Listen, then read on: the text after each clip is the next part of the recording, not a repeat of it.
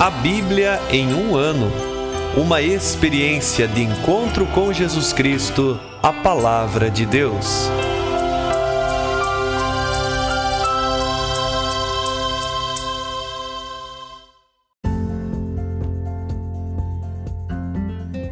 Olá, eu sou o Bruno, seminarista da Diocese de Ponta Grossa, Paraná. Você está ouvindo o podcast A Bíblia em um ano. Usando um plano de leitura cronológico, vamos ler a Bíblia inteira em 365 dias, descobrindo como a história da salvação se desdobra e se atualiza em nossas próprias vidas e na vida da Igreja. Estamos usando a Bíblia Católica com a tradução oficial da Conferência Nacional dos Bispos do Brasil. Você pode baixar o plano de leitura completo por meio de um link que você encontra na página do Instagram a Bíblia ponto em um ano ou do facebook.com barra seminário PG. Inscreva-se nesse podcast por meio da plataforma que preferir para receber as notificações diárias dos novos episódios.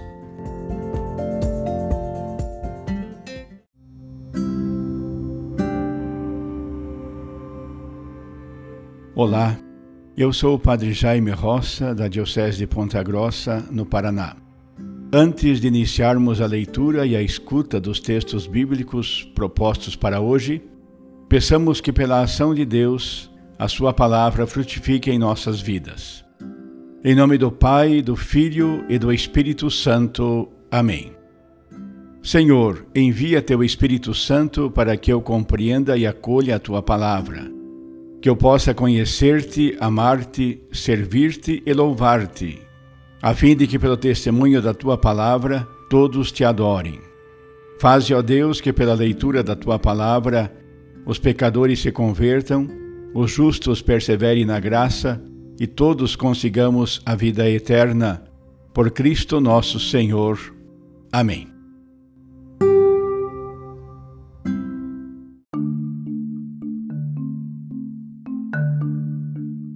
Hoje é o dia 333 do nosso podcast.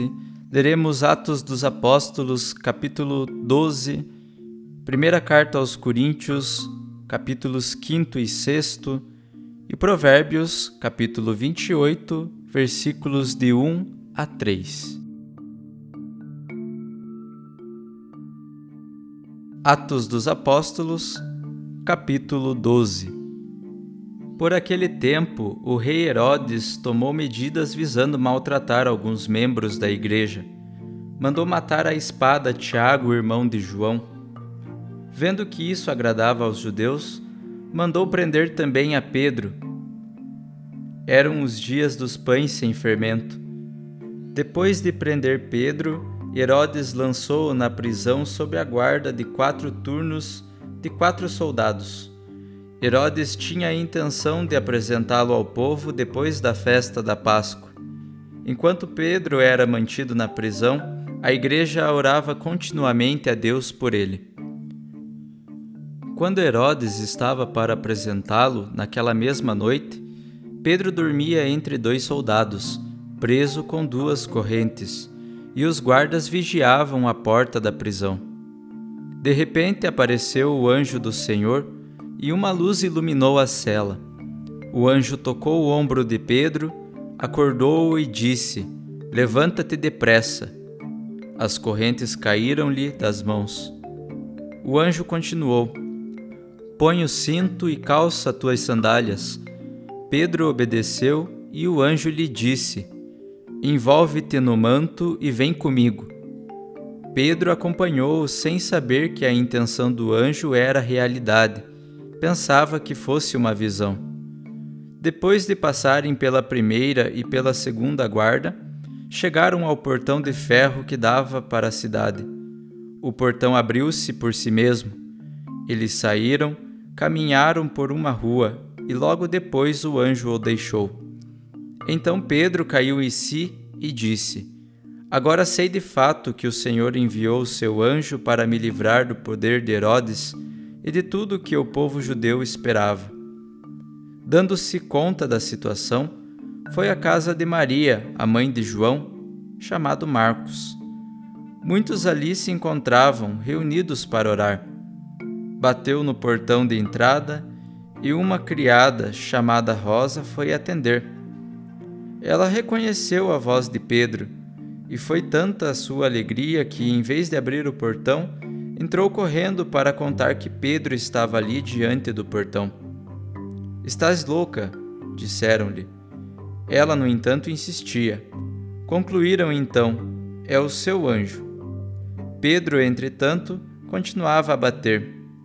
Quando abriram, viram que era ele e ficaram atônitos. Com a mão, Pedro fez sinal para que ficassem calados. Contou-lhe como o Senhor o fizera sair da prisão. E acrescentou: Anunciai isso a Tiago e aos irmãos. Saiu então dali e foi para outro lugar. Ao amanhecer, houve grande confusão entre os soldados sobre o que teria acontecido a Pedro.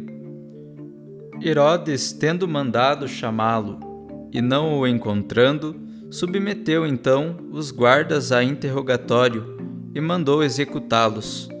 Depois Pedro desceu da Judéia para Cesareia e permaneceu lá algum tempo. Herodes estava furioso contra os habitantes de Tiro e Sidônia. Esses entraram em acordo entre si e se apresentaram a ele, depois de terem conquistado as graças do Blasto, o camareiro real. Pediram para fazer as pazes, pois a região deles recebia alimentos do território do rei. No dia marcado, Herodes, vestido com o traje real, sentou-se no tribunal e proferiu seu discurso. O povo começou a aclamar: Esta voz é de um Deus, não de um homem. Imediatamente, porém, o anjo do Senhor feriu Herodes, por ele não ter dado glória a Deus. E Herodes, devorado pelos vermes, expirou. A palavra de Deus crescia e se expandia cada vez mais. Tendo concluído sua missão, Barnabé e Saulo voltaram de Jerusalém, trazendo consigo João, chamado Marcos.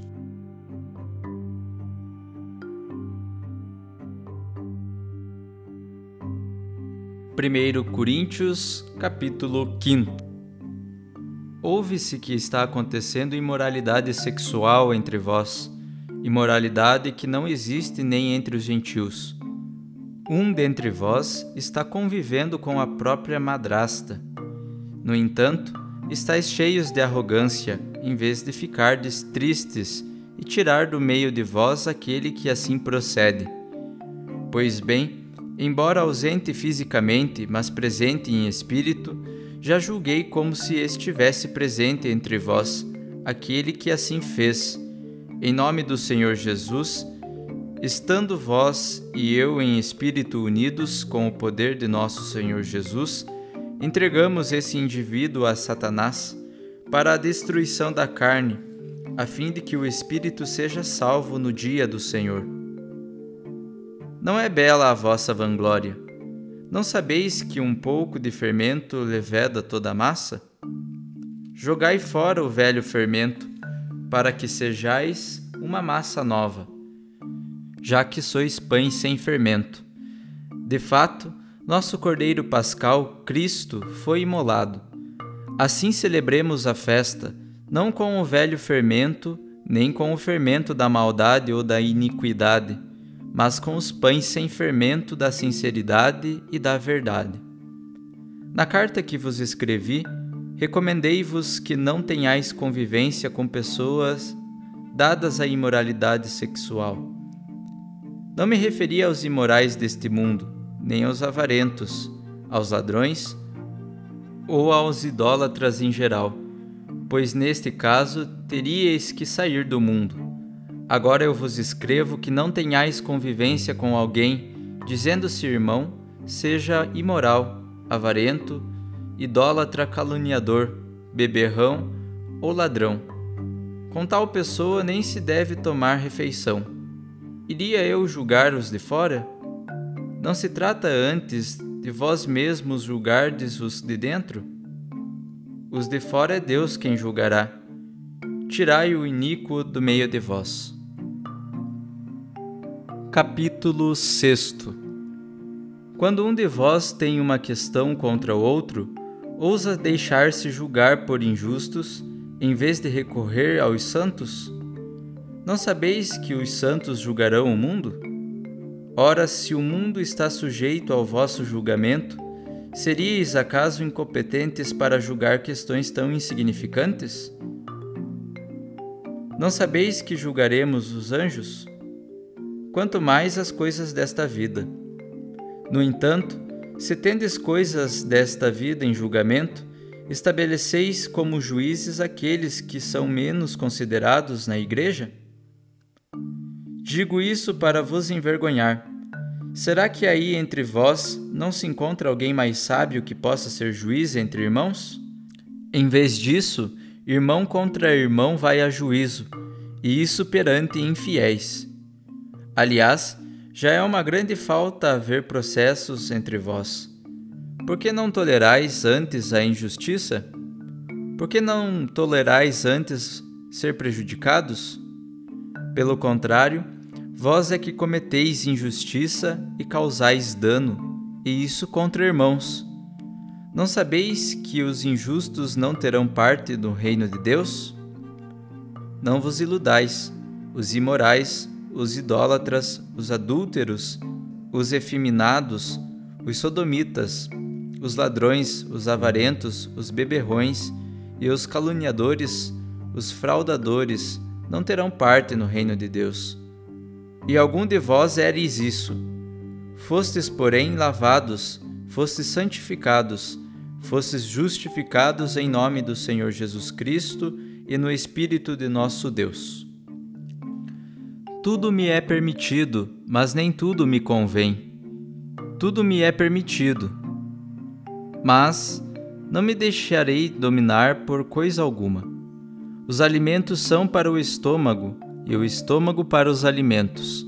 Deus, porém, destruirá tanto esses como aquele. O corpo não é para a imoralidade sexual, ele é para o Senhor, e o Senhor é para o corpo. E Deus, que ressuscitou o Senhor, nos ressuscitará também a nós pelo seu poder. Porventura não sabeis que vossos corpos são membros de Cristo? Poderia eu fazer dos membros de Cristo membros de alguma prostituta? De modo algum. Não sabeis que aquele que se une a uma prostituta torna-se com ela um só corpo? Está dito: os dois serão uma só carne. Quem se une ao Senhor torna-se com ele um só espírito. Fugi da imoralidade sexual. Todo pecado que alguém venha a cometer é exterior a seu corpo. Quem é imoral, porém, peca contra seu próprio corpo. Não sabeis que vosso corpo é santuário daquele que habita em vós, e o Espírito Santo que recebestes de Deus, e que não pertenceis a vós mesmos? De fato, fostes comprados por alto preço. Glorificai, portanto, a Deus no vosso corpo.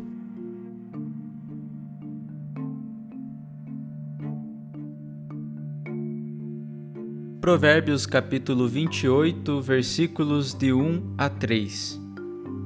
O ímpio foge mesmo se ninguém o persegue. O justo, porém, é como um leão seguro de si. Quando o país anda mal, são muitos os chefes. Quando o chefe é inteligente e sábio, perdura a reta ordem. Pobre que oprime o necessitado é como chuva devastadora que provoca a penúria.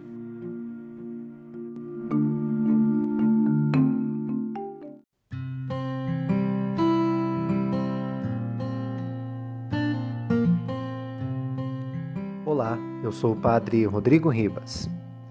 No livro dos Atos dos Apóstolos, nós meditamos hoje sobre o capítulo 12.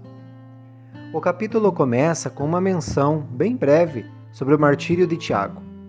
Tiago é o primeiro mártir dos apóstolos. Conta a lenda que seus restos mortais foram transladados para Compostela, na Espanha.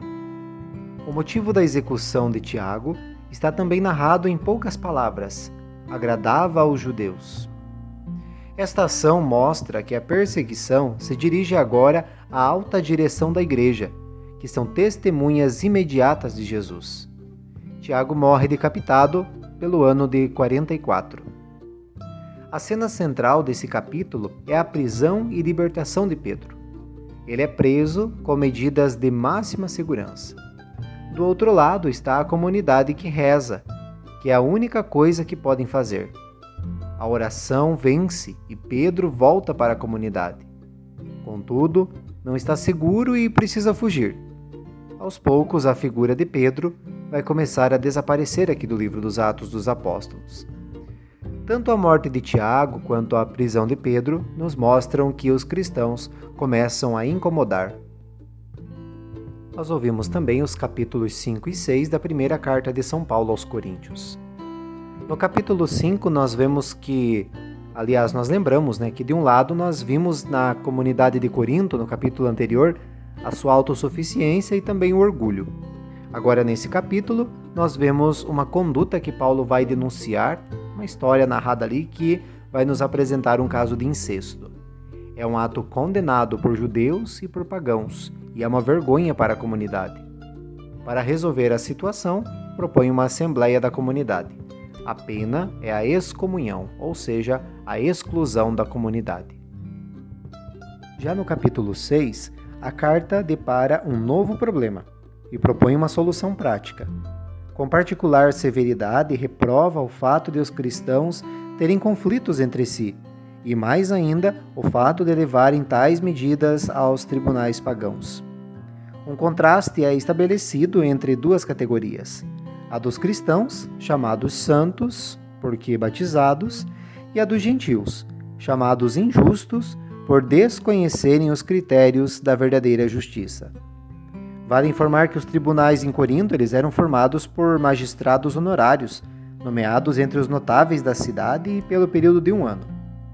Como que os cristãos da mesma cidade, de status social inferior, levariam suas causas diante dos poderosos? O fato é tão absurdo para Paulo que ele repete várias vezes a pergunta: vocês não sabem? Dada a sua união com Cristo, os fiéis eles são constituídos juízes do mundo e dos anjos. Agora, como é possível que os próprios juízes divinos levem causas mesquinhas aos juízes humanos? A solução seria constituir um pequeno tribunal, mais uma vez, entre os próprios irmãos, e até mesmo talvez é, sofrer alguma injustiça, mas nunca levar casos de irmãos ao julgamento externo.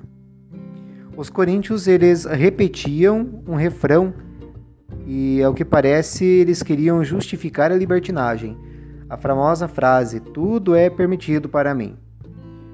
Ao concordar com o princípio, Paulo ele estabelece um sábio limite, mas nem tudo me convém. E prossegue com várias motivações sobre a beleza e a importância do corpo humano. Nessa visão teológica, o corpo possui um destino eterno. Diferente dos alimentos, todos perecíveis e que visam a subsistência física, o corpo humano possui dimensão transcendente, porque participa da ressurreição de Jesus. Mais uma vez aparece a pergunta, né? Vocês não sabem?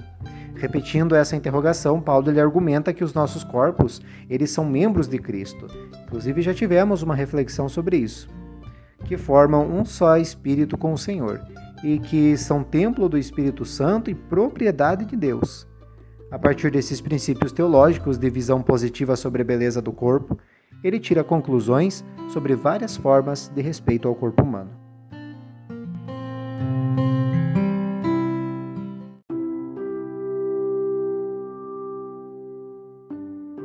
Querido irmão, querida irmã, Após a leitura e a meditação da Palavra de Deus contida na Sagrada Escritura, peçamos que o Espírito Santo inspire as nossas ações a partir do mistério de Jesus Cristo, o Verbo encarnado. Oremos.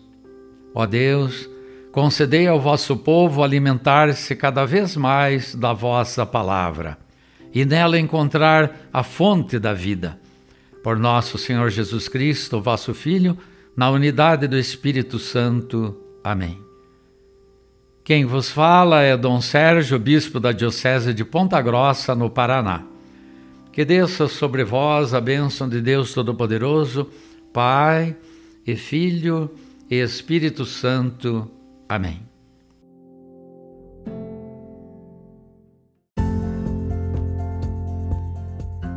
Você acaba de ouvir mais um episódio do podcast A Bíblia em um Ano. Continue nesse bom propósito de ouvir, ler e praticar a palavra de Deus. Rezemos por todos que estão fazendo este caminho de leitura da Bíblia. Procure também participar da sua comunidade. A permissão para uso do plano de leitura The Bible in a Year com Padre Mike Schmitz e Jeff Kevins foi concedida por Ascension. A versão original pode ser baixada em ascensionpress.com. Todos os direitos desse plano estão reservados à Ascension. Os demais conteúdos do podcast não são criados, revisados ou apoiados por Ascension. Até amanhã!